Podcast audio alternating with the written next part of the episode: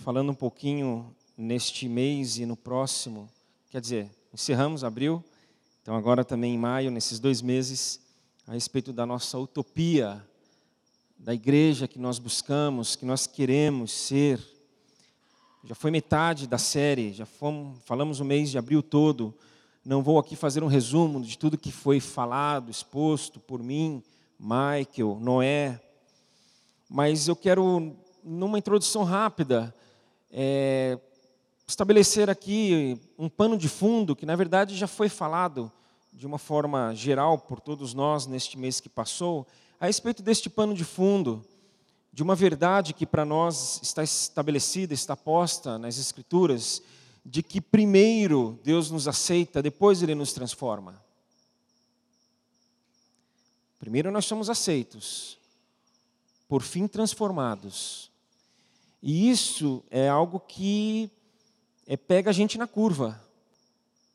Porque nas nossas relações, muitas vezes, vou ser gentil, eu não vou dizer sempre, mas muitas vezes, nós esperamos que primeiro o outro se transforme para assim ser aceito.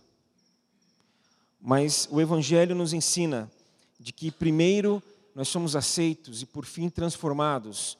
Tem uma história que conta que Calbart, um teólogo, ele estava nos corredores da universidade que ele dava aula, até que ele entrou numa sala em que lá estava sendo discutido por alguns estudiosos, especialistas das maiores religiões do mundo, qual era o ponto de diferenciação entre as religiões.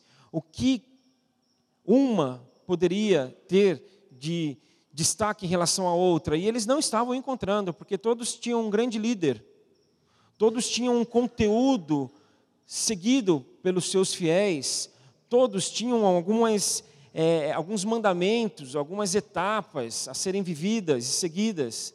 Até que Calbart, entrando ali, procurando saber qual era o motivo da discussão, e ouvindo que era, qual era a grande diferença entre as religiões ali, eles não estavam encontrando, ele falou: é fácil, é a graça, o cristianismo. É a única grande religião que prega a graça de que não há não, nada pode ou deve ser feito para ser aceito, porque o que pode e deve ser feito foi feito. E assim nós cremos. E a partir daí nós somos transformados, nós somos conduzidos pelo Senhor para uma, por uma caminhada rumo à nossa utopia, podemos falar assim. E hoje eu quero falar da utopia de sermos uma igreja inclusiva, que inclui que não exclui. E para isso eu leio Marcos 5. Marcos 5, de 21 a 34. Este episódio aqui, este acontecimento, foi lido duas semanas atrás, quando eu li Mateus 9 inteiro. E nós lemos ali em Mateus 9 de uma maneira muito mais enxuta o encontro de Jesus com esta mulher, e hoje alguns detalhes serão aqui é, pensados por nós, porque Marcos traz mais detalhes. Marcos 5, a partir do 21.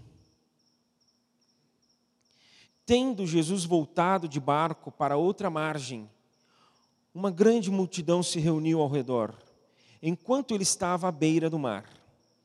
Então chegou ali um dos dirigentes da sinagoga, chamado Jairo Vendo Jesus, prostrou-se aos seus pés. Ele implorou insistentemente: Minha filhinha está morrendo. Vem, por favor, e impõe as mãos sobre ela para que seja curada e que viva. Jesus foi com ele. Uma grande multidão seguia e o comprimia. Estava ali certa mulher que fazia 12 anos vinha sofrendo de hemorragia. Ela padecera sob muito, muito, é, muito sob o cuidado de vários médicos e gastara tudo o que tinha, mas em vez de melhorar, piorava. Quando ouviu falar de Jesus, chegou por trás dele, no meio da multidão, e tocou em seu manto, porque pensava: se eu tão somente tocar em seu manto, ficarei curada. Imediatamente cessou sua hemorragia e ela sentiu em seu corpo que estava livre do seu sofrimento. No mesmo instante, Jesus percebeu que dele havia saído poder. Virou-se para a multidão e perguntou: Quem tocou em meu manto? Responderam seus discípulos: Vês a multidão aglomerada ao teu redor e ainda perguntas: Quem tocou em mim? Mas Jesus continuou olhando ao seu redor para ver quem tinha feito aquilo. Então a mulher, sabendo que lhe tinha acontecido, aproximou-se, prostrou-se aos seus pés e, tremendo de medo, contou-lhe toda a verdade. Então ele lhe disse: Filha, a sua fé a curou. Vá em paz e fique livre do seu sofrimento. Senhor, nós precisamos de Ti para melhor compreensão, não com uma, uma compreensão cognitiva, intelectual, filosófica, teológica, seja qual termo que a gente queira usar, mas uma compreensão existencial, uma compreensão é, para a vida, uma compreensão para a salvação, uma compreensão para a inclusão, uma compreensão para uma vivência em comunidade daquilo que o Senhor sonhou para a tua igreja. Portanto, nós te pedimos, nós precisamos da tua iluminação, do teu esclarecimento, do teu espírito nos convencendo daquilo que é a verdade para que assim possamos, pela ajuda do próprio Espírito, praticá-la. É o que eu te peço, Senhor. Em nome de Jesus, amém, Pai. Dá para dizer com, com bastante segurança que um ponto central aqui nessa história é a questão da impureza. Mas como assim um ponto central, se em nenhum momento foi citado a respeito de algo impuro nesse texto. Sim, foi citado. Uma mulher que sofria 12 anos de uma hemorragia, de um sangramento que não cessava, de uma menstruação constante. Ela era considerada pelo seu povo, da sua época, segundo as crenças que eles tinham, como uma pessoa impura. Aliás, não só ela, mas nós estamos falando dela muitos, um grupo grande, pessoas que tinham doenças crônicas, pessoas que nasciam com alguma má formação, pessoas cuja condição social não era favorável, pessoas cuja condição é, relacional, por um divórcio, a mulher passava a ser desprezada, pessoas impuras, pessoas que, por serem impuras, eram rejeitadas. Não bastava considerar impuro, tinha que rejeitar.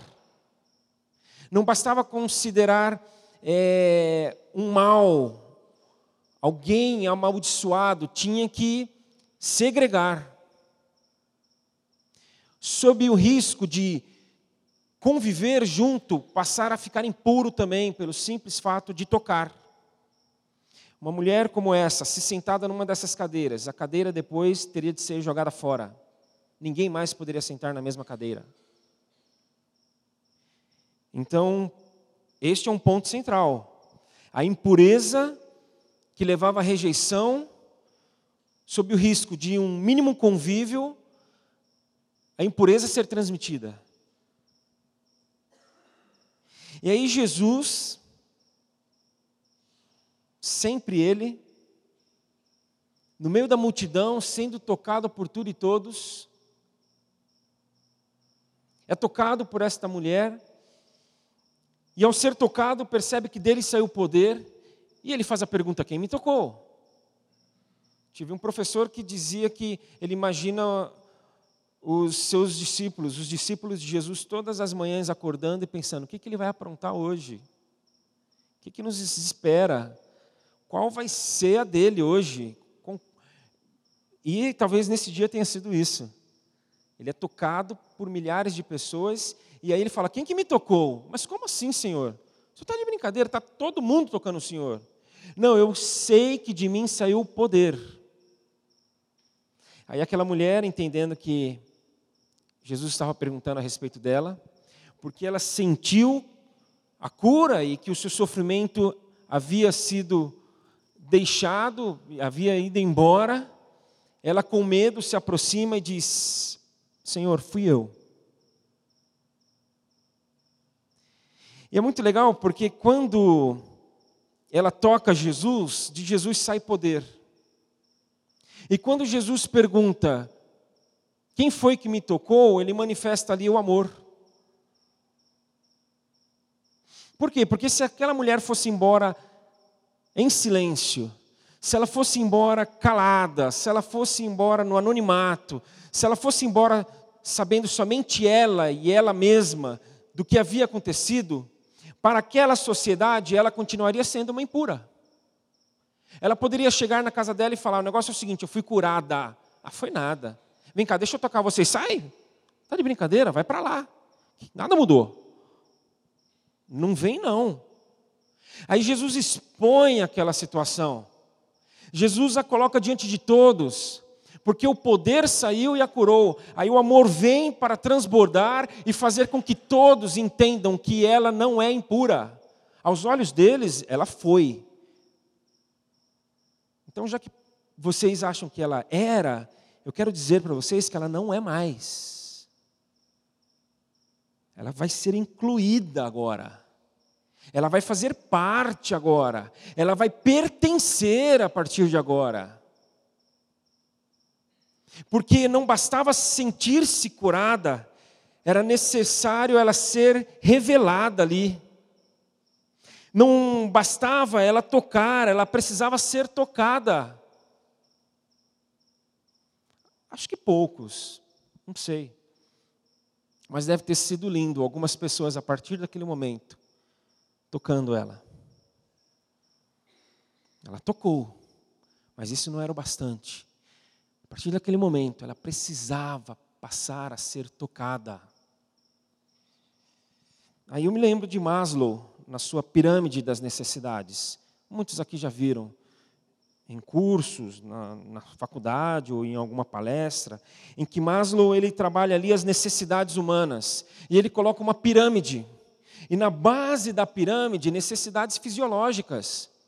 As pessoas precisam respirar, elas precisam ter o que comer, elas precisam é, ter as suas necessidades físicas satisfeitas.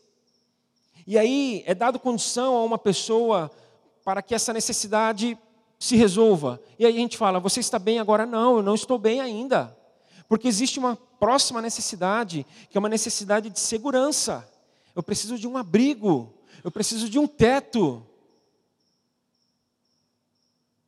As pessoas precisam de um teto.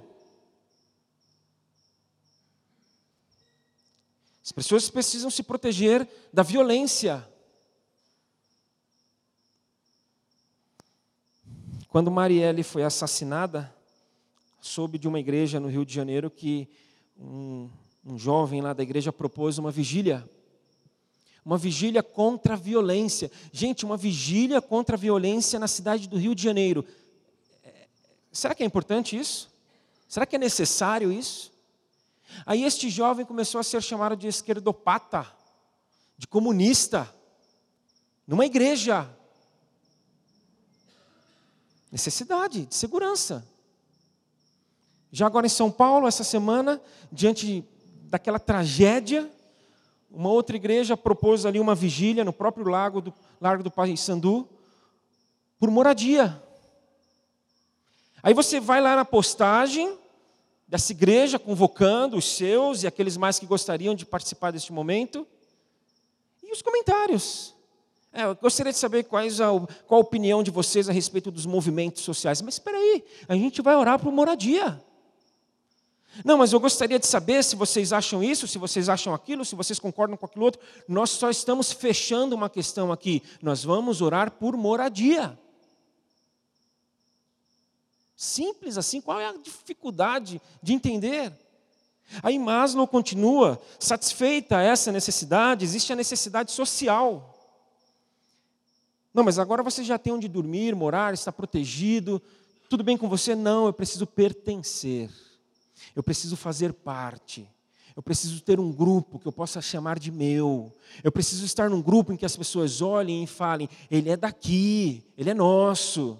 E claro que, segundo a mensagem de hoje, eu poderia parar aqui, mas eu vou citar as outras duas necessidades que ele trabalha na sua pirâmide. A seguinte é de autoestima. A pessoa faz parte de um grupo, ela foi aceita pelos outros, mas ela precisa ser aceita por ela mesma. E a partir daí, no topo da pirâmide, segundo ele, está a autorrealização. Realizar algo, deixar algo, algo concreto, construir, conquistar e compartilhar com os demais. A igreja é o grupo mais diverso que existe. Não existe grupo no mundo, nesse universo, mais diverso do que a igreja. Nós temos pessoas de todas as idades. Todas. Ah, Marcelo, mas um clube pode ter também. Ok, num clube pode ter, mas muito possivelmente para estar neste clube a pessoa tem que pagar por ela, ah, para estar ali, para entrar, para ingressar. Aqui não. Tudo bem que em algumas igrejas tem, mas aqui não.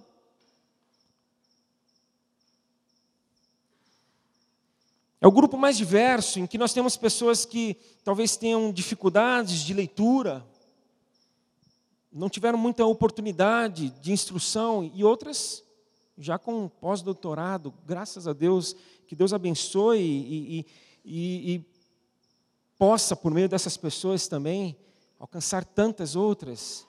Então é um grupo muito diverso, por quê? Porque é um espaço para todos, é um espaço de todos, todos são aceitos, todos são incluídos, todos são aceitos e incluídos por quem? Por nós? Por Cristo. Por Cristo. Porque, infelizmente, é, nós consideramos alguns impuros também. Mas é, todos são aceitos por Cristo, por aqueles que, inclusive, nós consideramos impuros. É, aqui é espaço para o Mateu estar aqui também, pode vir. É bom que esteja. Alguém que questiona Deus. Um, aí a gente começa a falar, pessoas, os gays, espaço. Ah, Marcelo, você está de brincadeira? Não, não estou de brincadeira, para todos os progressistas, aqueles que têm uma leitura teológica mais progressista, mais aberta, mais avançada, ou aqueles que são mais conservadores, também, para todos.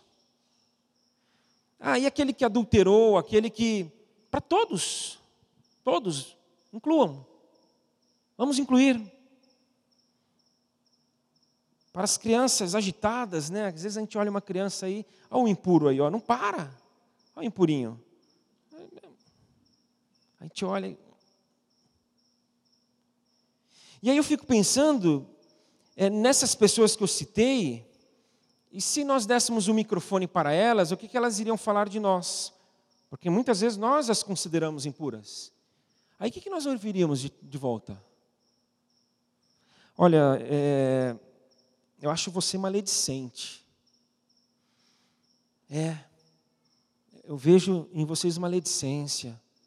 Eu vejo em vocês uma. Vocês falam dos outros. Falam que não devem. Falam sem saber. Falam julgando. Olha, eu percebi ali naquela postura um preconceito muito grande. Aí a gente começa a ver que a gente tem que colocar todo mundo nessa conta.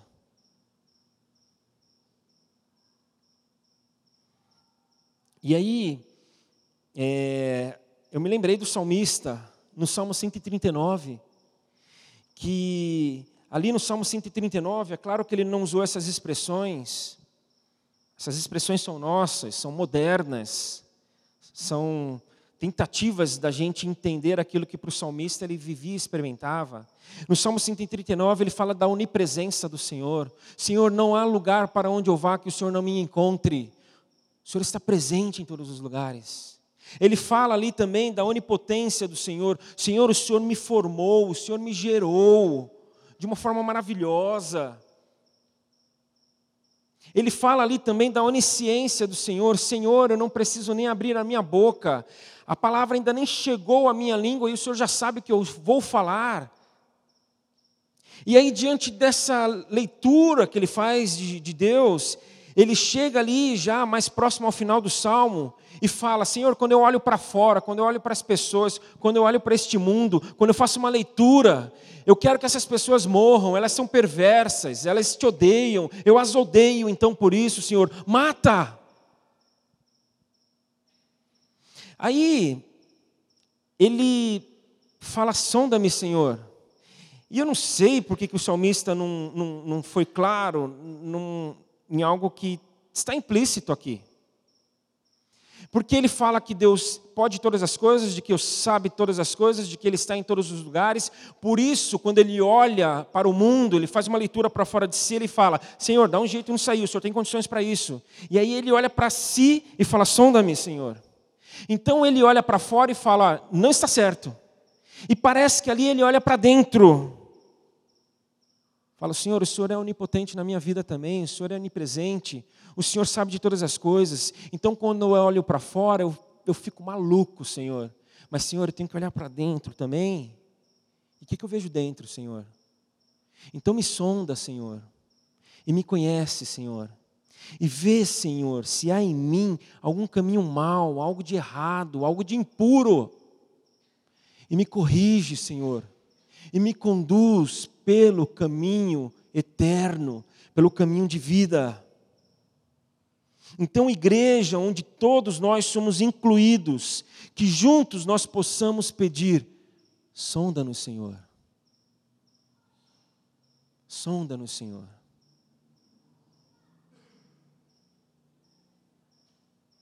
Esse sonda-nos, Senhor, abre espaço para as nossas dúvidas. Você já parou para pensar que talvez pessoas aqui nessa noite, aqui nesse ambiente, nesse espaço, presentes aqui, nesta celebração, alguém pode estar passando por uma crise de fé? Está duvidando da sua fé? Está questionando, está vacilante. Já pensou nisso? Que pessoas aqui estão com medo é que um medo que só não as é, só não, não há, só não consome essa pessoa porque pela graça do Senhor, mas é um buraco, um rombo inexplicável que não se sabe de onde vem, para onde vai, e se é que vai. E a pessoa talvez nem acredite mais que vá. Compulsões as mais diversas e variadas, menores e maiores, explicáveis e menos explicáveis. Então, esse sonda-me, em que todos aqui são incluídos e bem-vindos e recebidos, este sonda-me que nós falamos como igreja, abre espaço para essas dúvidas, essas compulsões, para esses medos. E é claro que isso não vai ser feito aqui da frente, isso não teria cabimento, isso seria uma insanidade, isso seria desumano, seria horrível. Mas deve, pode ser feito em grupos. Você com a sua igreja, com dois, com três, com quatro, com cinco, com aqueles que você pode dizer que, olha, esses caras aqui fecham comigo para passar a mão na minha cabeça e para falar, tudo bem, pode tudo, não, para me xingar se for necessário, para me bater, mas para me dar a mão e levantar e falar, agora vamos juntos, vamos resolver isso aí, isso aí não está direito, isso não está legal, isso aí não é bom. Mas nesse ambiente em que nós não somos excluídos, mas sim que nós podemos tocar e da pessoa, e quando eu falo pessoa, é o corpo de Cristo aqui presente, sair poder. E aí nós possamos ser tocados e receber o amor. Sem estranhamentos. Sem estranhamentos. Eu, eu, eu fico. É, surpreso como a gente ainda estranha algumas coisas. Eu tenho um amigo que ele diz que quando alguém vai contar alguma coisa para ele, é um pastor. Ele fala assim: Eu já imaginava isso. Aí a pessoa, eu já imaginava. Estava olhando um pouco a sua vida, o seu comportamento, a maneira como você tem caminhado. Já imaginava. Sem constrangimentos, sem escândalo. Porque para Deus nada mais, não existe escândalo, nada é escandaloso para Ele. Mas com muita, muita, e aqui eu vou encerrando, com absoluta, o máximo possível de empatia. Está faltando. Nós só vamos incluir, ao invés de excluir, se nós tivermos empatia porque nós vamos nos colocar no lugar da outra pessoa, empatia. E aí nós vamos nos colocar no lugar da outra pessoa e falar: peraí, você não pode ficar aqui fora sozinho. Você não pode ficar isolado. Você não pode ficar aqui achando, vem para cá. Se colocar no lugar do outro, enxergar como o outro, é, estar um pouco nas circunstâncias do outro. Alguns poucos meses atrás estávamos andando de carro, acredito que voltando da escola. Aí a Lara estava conversando com a mãe um pouco mais ali, eu dirigindo, o papo era entre elas. E tem horas que os filhos conversam e a gente fica torcendo para que converse com a mãe, viu? E quando fala, ai meu Deus, eu não saberia responder isso aí. E o papo era com ela nessa hora. E eu quietinho, torcendo para não vir para mim. Aí conversando e vai, resolvendo alguma coisa, pensando se poderia, se não poderia, como seria. Aí a Lara chegou e falou: Mãe, se coloca no meu lugar, mãe. Se coloca no meu lugar. Não tinha 10 anos ainda. Orem por nós. É, se coloca no meu lugar. Aí a Gláucia falou: Filha, quando a mamãe tinha a sua idade, a vovó falava isso e a mamãe respondia de tal forma. Mãe, você não se colocou no meu lugar. Você se colocou no seu lugar com a minha idade. Faltou ela falar, mamãe, você não está exercendo empatia. E assim a gente tem agido muitas vezes. Mas que nós possamos agir como Jesus, que essa possa ser a nossa utopia, que se colocou no lugar daquela mulher. Por isso que ele falou: quem foi que me tocou? Aqui, ela agora está incluída. Para mim sempre esteve, mas para vocês ela era uma impura. Então, gente, está resolvido o problema. Nós vamos cantar. E enquanto cantamos, ore ao Senhor. Ore ao Senhor, peça a Ele, porque nós vamos participar da mesa do Senhor em seguida, daquele que se colocou no nosso lugar, daquele que assumiu o nosso lugar. Então não dá para a gente participar de um momento desse, nos lembrar do que ele fez e reconhecer de que ele fez isso por nós, sem nos comprometermos em fazermos isso pelo outro também que a partir do momento em que nós tocamos e somos tocados, não é mais o outro, é parte já nossa. E aí, Paulo, escrevendo aos Coríntios, ele fala que nós devemos nos examinar para participar de um momento deste. E este autoexame tem a ver com a questão do corpo de Cristo. Se nós estamos vivendo como corpo de Cristo, essa é a análise. Não é se você falou uma mentirinha antes de vir para cá, não é se você é, brigou com a esposa e vieram aqui emburrados. É, não que isso, é bom não fazer isso, é claro, mas é o corpo de Cristo. Examine, você está vivendo como corpo de Cristo. E hoje o que a gente pode falar a respeito deste exame é: você eu, nós estamos vivendo como pessoas que se colocam no lugar do outro, e ao se colocarem no lugar do outro, falam para o outro: vem, você é bem-vindo. Faça parte. Ah, mas eu, ah, mas eu também, a gente vai falar. Ah, mas você não sabe? Não, você também não sabe tudo da minha vida. Mas o que nós podemos dizer uns para os outros e para todo mundo é: Ele nos aceita. E aí, a partir daí, ele nos transforma.